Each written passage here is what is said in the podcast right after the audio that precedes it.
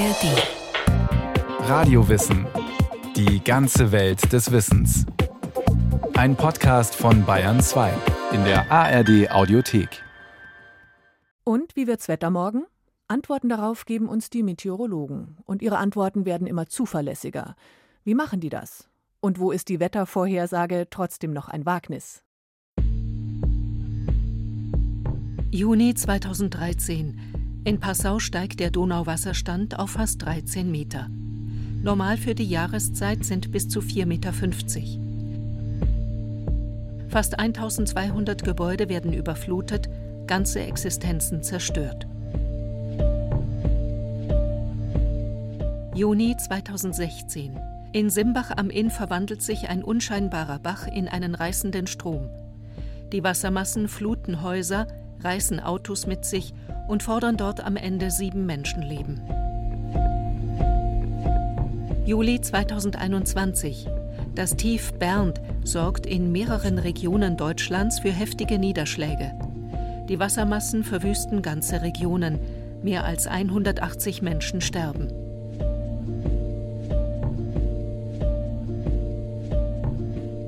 Starkregen und heftige Gewitter, Orkane, Tornados und Wirbelstürme, aber auch Hitzewellen. Extremes Wetter kann Städte, ja ganze Regionen verwüsten. Meteorologen versuchen daher immer bessere Prognosen abzuliefern, um uns immer besser warnen zu können. Und auch wenn sie dabei manchmal scheitern und an Grenzen stoßen, unterm Strich ist die Geschichte der Wettervorhersage eine Erfolgsgeschichte.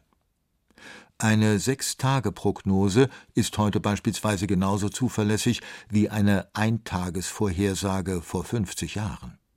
Eine erstaunliche Leistung. Um so weit zu kommen, mussten sich die Wetterpropheten allerdings ganz schön ins Zeug legen. Messen für die Wetterküche oder mehr als Gas und Luft.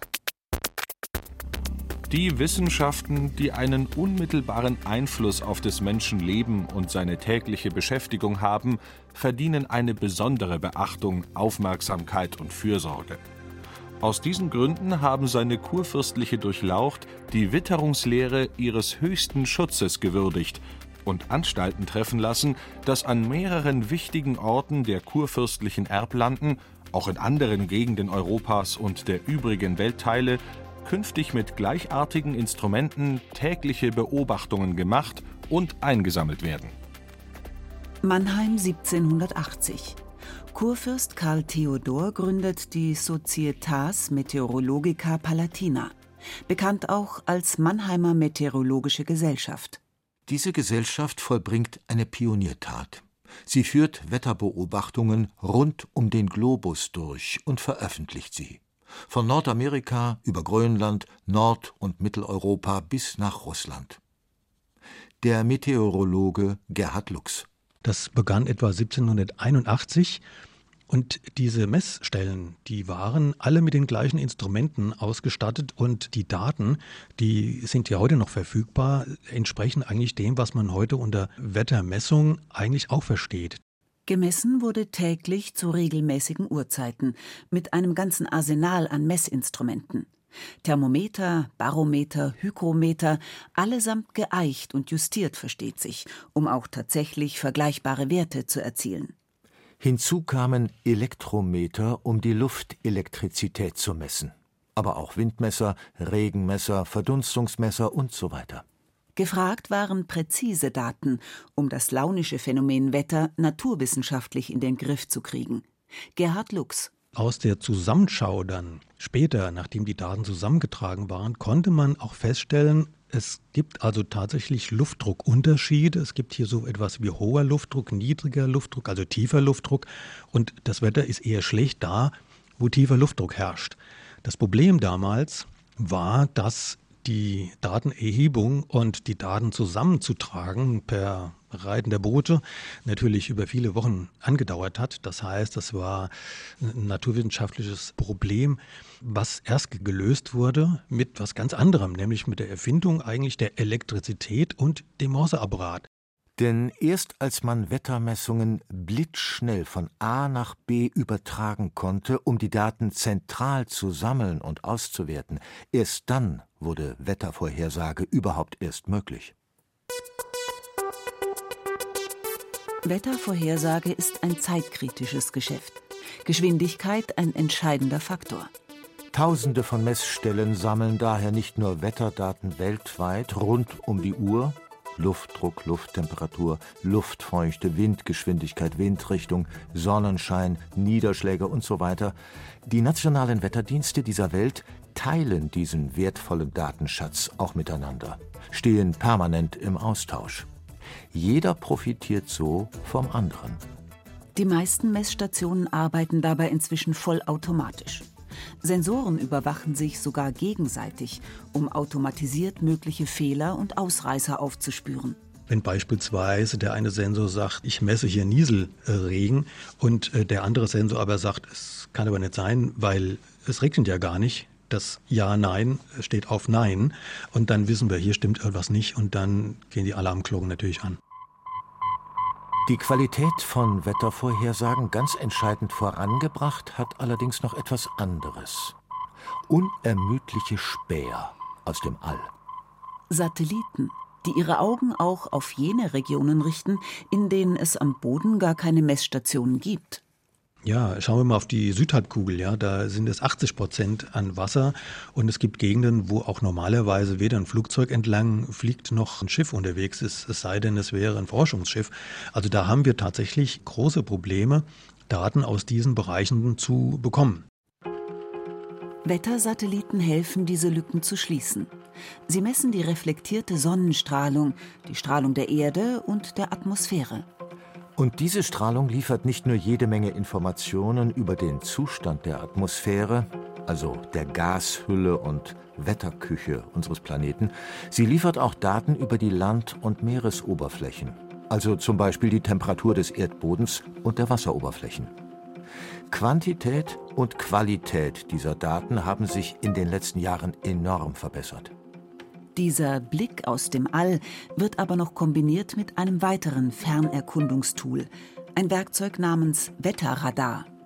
17 Standorte in Deutschland machen sichtbar, was sich in den rund 12 Kilometern direkt über unseren Köpfen abspielt. So können wir auch verfolgen natürlich, wo sich, sagen wir Regengebiete aufbauen. Wir können in etwa auch darstellen über die Analysen dieser Wetterradargeräte, wie viel Niederschlag da drin ist in diesen Gebieten, wie viel möglicherweise auch rausfällt. Wir können Hagel so halbwegs äh, auch gut erkennen. Wir können auch Windscherung erkennen. Großes Problem für die Luftfahrt beispielsweise. Und eine ganze Menge mehr. Doch das ist längst noch nicht alles. Meteorologen messen und erfassen sogar Dinge, die auf den ersten Blick mit dem Phänomen Wetter gar nichts zu tun haben. Einem Phänomen, das sich ja vor allem in der Erdatmosphäre abspielt. Sie sammeln beispielsweise auch Bodendaten. Wo wachsen Pflanzen? Sie spielen eine wichtige Rolle, weil sie mit ihren Wurzeln Wasser aus dem Boden ziehen und durch die Blätter wieder verdunsten. Oder wo stehen Gebäude, die das Wetter zum Beispiel durch Abwärme beeinflussen? Und vieles mehr, wie der Meteorologe Felix Ament erläutert die Luftschadstoffe, die wir emittieren, denn der Staub sorgt dafür, dass sich die Tröpfchen in den Wolken anders bilden. Das sind dann eben alles Effekte, die man dann auch irgendwann mit hineinbeziehen muss, denn das Wetter wird eben angetrieben vom Rand her und der Rand ist die Landoberfläche und die Wasseroberfläche oder auch das Eis. Und so ist man dann eben schnell auch dabei, dass die Meteorologie eben nicht nur sich mit Gasen und Luft beschäftigt. Und das Ergebnis dieser gigantischen Datenjagd mit Tausenden von Messstellen, mit Satelliten, mit Wetterradargeräten macht etwas möglich, wovon Forscher lange nur geträumt haben mathematisches Heranpirschen oder das Blubbern im Kochtopf. Generationen von Meteorologen hatten eine große Vision. Wenn es ihnen gelänge, die physikalischen Vorgänge in der Atmosphäre mathematisch zu beschreiben, gleichsam eine Art mathematischer Wetterformel zu entwickeln und diese Formel dann mit allen möglichen Messdaten zu füttern, dann könnten sie tatsächlich das Wetter der Zukunft berechnen. Dann könnte man vom aktuellen Wetter auf das Wetter von morgen schließen. Das Problem dabei? Selbst die einfachsten Modelle sorgen bereits für einen gigantischen Rechenaufwand. Und was nutzt die beste Vorhersage, wenn sie vom realen Wetter überholt wird? Wenn sie also gute Resultate liefert, man die aber erst Tage später nachreichen kann.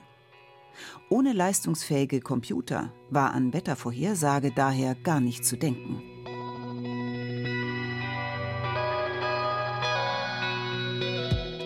Im März 1950 ist es dann soweit. Der erste elektronische Universalrechner namens ENIAC macht es möglich. Der Mathematiker und Vordenker John von Neumann berechnet in den USA erstmals eine Wettervorhersage aus realen Wetterdaten mit einem ganz, ganz einfachen Modell, was wir heute noch benutzen, um Studenten zu erklären, wie das Wetter funktioniert, was auch die wesentlichsten Dinge abbildet, was man heute mühelos auf jedem Smartphone rechnen kann. Damals war es eine große, große Leistung, damit einen Rechner zu füttern und eine Vorhersage nur von dem Druckfeld für die nächsten Tage zu erstellen. Über die Jahrzehnte werden die Wetterformeln immer komplexer, die Rechner immer leistungsfähiger. Der Supercomputer des Deutschen Wetterdienstes in Offenbach verschlingt heute eine ganze Etage. Rund 1000 Quadratmeter für Hardware, für Server und Speicherschränke. Und er macht etwas Entscheidendes möglich. Das Wetter als Gesamtphänomen nachzuvollziehen. Die Atmosphäre als ein großes Ganzes zu sehen, in dem alles mit allem vernetzt ist und sich gegenseitig beeinflusst. Der Deutsche Wetterdienst berechnet nämlich das Wetter zunächst für den gesamten Globus um daraus dann abzuleiten, wie die Entwicklung speziell für Europa oder Deutschland aussieht. Der deutsche Wetterdienst überzieht den kompletten Globus daher mit einem feinmaschigen Raster, arbeitet mit einem Modell, das aus mehr als 256 Millionen Gitterpunkten besteht. Und für jeden einzelnen dieser Punkte werden die wichtigsten Wetterwerte berechnet. Gerhard Lux das machen wir weltweit für alle diese 256 Millionen Gitterpunkte und zwar jeweils für 30 Sekunden oder das heißt für die nächsten 30 Sekunden, dann die nächsten 30 Sekunden und, und, und. Und das machen wir hier in Offenbach bis zum siebten Tag. Das heißt, da kann man dann auch für den siebten Tag kann man dann für 256 Millionen Gitterpunkte sagen, hier an diesem Punkt, in dieser Höhe haben wir einen kompletten Datensatz an Wetter. Wir erwarten, dass das Wetter am siebten Tag um 12 Uhr mittags über Berlin in 5,5 Kilometern Höhe so und so aussieht. In mühsamen Einzelschritten hüpfen die Meteorologen so gleichsam in die Zukunft. Und diese kleinen Hüpfer erzeugen eine gewaltige Datenflut. Für jeden Schritt und für jeden Gitterpunkt muss der Computer etwa 5000 Rechenoperationen durchführen. Dabei gilt, Je kleiner die Maschen, desto punktgenauer sind die Vorhersagen. Umso mehr Rechenzeit verschlingt das Ganze aber auch. Der Abstand der Gitterpunkte reicht heute von rund 13 Kilometern bei globalen Modellen bis zu einem Kilometer bei lokalen Modellen. Und in der Forschung gibt es bereits Ansätze, die mit einer Auflösung von sage und schreibe wenigen Metern arbeiten mit denen man das Wettergeschehen also fast wie mit einer Lupe inspizieren kann. Die Sache hat allerdings einen Haken. Die Rechenzeit. Denn wenn man für eine Vorhersagestunde zehn oder mehr Stunden rechnen muss, wird man schnell vom realen Wetter überholt, liefert also Prognosen für das Wetter von gestern.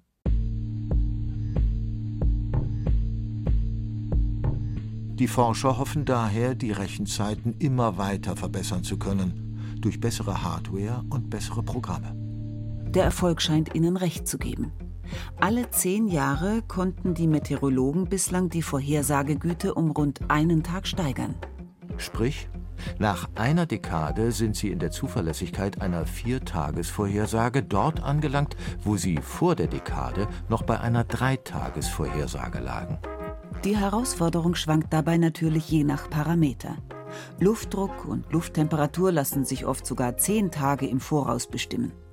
Auch Wolken in drei bis acht Kilometern Höhe und Windrichtungen sind ganz gut vorherzusehen. Windgeschwindigkeiten hingegen und sogenannte Cirruswolken in großer Höhe sind viel komplexer und daher meist schwer einzuschätzen. Als Faustregel gilt, große Sachen leicht vorherzusagen, kleine Sachen eher schwierig. Gerhard Lux das heißt, wir können heutzutage Orkane oder große Schlechtwettergebiete, große Regengebiete, die vom Atlantik heranziehen, die können wir über Tage hinweg vorher schon erkennen. Bei Gewittern oder noch schlimmer vielleicht bei Hagel haben wir es ja mit Dingen zu tun, die vielleicht nur einen Durchmesser von zwei Kilometern haben bei den Gewitterzellen. Und beim Hagel, das weiß ja jeder, der das schon beobachtet hat, ist das eine Sache von vielleicht wenigen 100 Metern. Das heißt, auf der einen Straßenseite liegt der Hagel kniehoch und auf der anderen Seite ist nichts runtergekommen, noch nicht mal ein Tropfen Regen. Je kleinräumiger die Phänomene sind, desto mehr werden sie vom Prinzip Zufall bestimmt. Meteorologen stoßen daher an grundlegende Grenzen. Sprich, auch wenn sich heute mit Hilfe künstlicher Intelligenz, also durch maschinelles Lernen, Rechenzeiten enorm beschleunigen lassen, aus Stunden Sekunden werden, es wird den Forschern nie gelingen, das Wetter zu 100 Prozent vorherzusagen. Denn es hat eine ganz spezielle Eigenschaft. Es ist chaotisch. So chaotisch wie der Wurf eines Würfels. Also die Physik hat auch bestens verstanden, wie ein Würfel fällt und was passiert, wenn er auf dem Tisch aufprallt und wie er wieder wegspringt. Aber und das zeichnet eben das Chaos aus, so ganz minimale Änderungen, wenn Sie den Würfel nur ganz klein bisschen anders werfen oder eine kleine Unebenheit am Tisch hat, führt zu einem ganz anderen Ergebnis. Und das ist eben genau dasselbe, was wir eben im Wetter auch haben. Wenn wir am Anfang etwas andere Anfangsbedingungen haben, dann führt das ab einem gewissen Zeitpunkt zu völlig anderen Ergebnissen. Ein Gewitter gleicht so eher einem zufälligen Brodeln im Kochtopf und lässt sich eben nur extrem schwer fassen. Das ist so aussichtslos, wie wenn Sie sich eben vor Ihren Kochtopf am Herd stellen und die Vorhersage machen wollen, an welcher Stelle als nächstes eine Blubberblase hochkommt. Die einzige Vorhersage, die wir gut machen können, ist, dass es blubbern wird dass es ein Risiko für Gewitter und Schauer geben wird. Das ist genauso wie Sie wissen, wenn Sie den Herd anstellen, ja, es wird blubbern. Das funktioniert und auch zuverlässig. Aber es wird immer die Situation geben, dass es die Vorhersage gab, es gibt am Nachmittag Gewitter und einzelne Leute werden sagen, ja, wieso, ich habe doch nichts gesehen. Anstelle von präzisen Vorhersagen lassen sich dann nur noch Wahrscheinlichkeiten berechnen. Sie haben eine Chance von 50 Prozent trocken zu bleiben von 30 Prozent trocken zu bleiben und so weiter. Mehr geht nicht. Und jetzt zum Wetter. Oder wie kommuniziert man Unsicherheiten? Und nun die Wettervorhersage für morgen Auch Samstag. morgen wird es sonnig und heiß. Am Sonntag macht ein Tief über Frankreich der Hitzewelle Das Wetter in Westen Bayern. und Südwesten Zunächst teils sonnig, teils wolkig, später erst an den Alpen und dann auch im restlichen Bayern vereinzelt Schauer und Gewitter. Und bis Freitag zeichnet sich keine durchgreifende Änderung dieses Hochsommerwetters ab. Die Bandbreite der Wetterprognosen ist heute so groß wie nie. Vom klassischen Bericht in Radio und Fernsehen bis hin zu multimedial aufbereiteten und individualisierten Wetter-Apps auf dem Smartphone. Auch der Deutsche Wetterdienst hat im Laufe der Jahre maßgeschneiderte Vorhersagen entwickelt, ganz nach Kundenwunsch. Wettervorhersagen für die Landwirtschaft und Schneefall- und Glatteiswarnungen für den Straßenverkehr gehören ebenso dazu wie Unwetterwarnungen. Ein vollautomatisches System informiert Feuerwehr, Polizei und Katastrophenschutz über aufziehende Extremereignisse. In den letzten Jahren sind allerdings auch ganz neue Zielgruppen aufgetaucht, auch aus der Wirtschaft. Beispielsweise Energiekonzerne.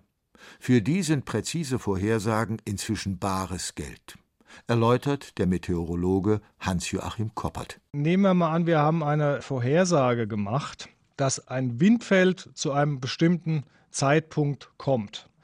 Dann werden an der Strombörse irgendwelche Preise dafür gemacht. Und jetzt kann Folgendes passieren. Nehmen wir mal an, dieses Windfeld verspätet sich um eine Stunde. Dann muss der Übertragungsnetzbetreiber in dieser Stunde, wo der Wind noch schwächer weht, muss er Strom teuer zukaufen. Wenn dieses Windfeld jetzt länger anhält am Ende, dann hat er eine Stunde mehr Strom, als er es geplant hat. In dem Fall muss er sehen, dass er den Strom los wird. Und es kann sein, dass er dann für den Strom, den er los wird, sogar noch bezahlen muss.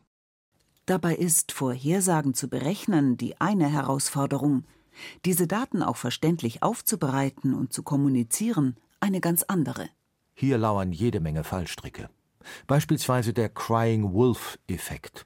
Sprich, wer zu viel schreit, also zu häufig warnt, dem hört irgendwann keiner mehr zu. Wer andererseits im entscheidenden Moment zu spät oder gar nicht warnt, hat ebenfalls ein Problem. Ein weiterer Ansatz? Unsicherheiten kenntlich zu machen und eben auch deutlich als Unsicherheiten zu kommunizieren. Felix Ament. Wenn man eben sagt, die Niederschlagswahrscheinlichkeit morgen beträgt 70 Prozent, dann sagen halt viele Leute, ja, was bedeutet das denn jetzt? Es regnet morgen, ja oder nein? 70 Prozent ist halt dann ein, ein, ein schwieriger Begriff. Deshalb ist das nicht unbedingt der Schritt mehr in Richtung größere Genauigkeit, aber naja, der Schritt dahin, dass wir unsere Unsicherheit auch mit kommunizieren können. Dass wir eben sagen können, ja, morgen wissen wir sehr genau, es wird regnen. Und übermorgen müssen wir vielleicht zugeben, es ist nicht vorhersagbar, aber wir können das eben quantifizieren. Wir können ihnen sagen, was sicher ist und was nicht. Und der Wetterkunde braucht es konkret. Damit entsprechende Warnbotschaften tatsächlich ankommen, müssen Durchschnittsbürger auch wissen, was diese Warnungen für sie bedeuten. Und zwar ganz praktisch. Hans-Joachim Koppert. Und deswegen wird auch eine Weiterentwicklung sein, tatsächlich die Auswirkungen besser zu erfassen und die Auswirkungen auch zu kommunizieren. Denn wenn man die Auswirkungen genauer erfassen kann, und das erfordert auch noch Forschung, dann wird das auch besser verstanden. Also einfach gesagt, fliegen meine Dachziegel jetzt vom Dach, ja oder nein? Das ist eine Aussage, die kann besser antizipiert werden, als zu sagen, wir haben jetzt Beaufort 8 oder 9. Sie hörten die Wetterpropheten, wie Meteorologen Sonne und Regen vorhersagen, von Martin Schramm. Regie Dorit Kreisel. Technik Andreas Lucke. Es sprachen Rahel Comtes, Andreas Neumann, Jennifer Güsell und Clemens Nicol. Eine Sendung von Radio Wissen.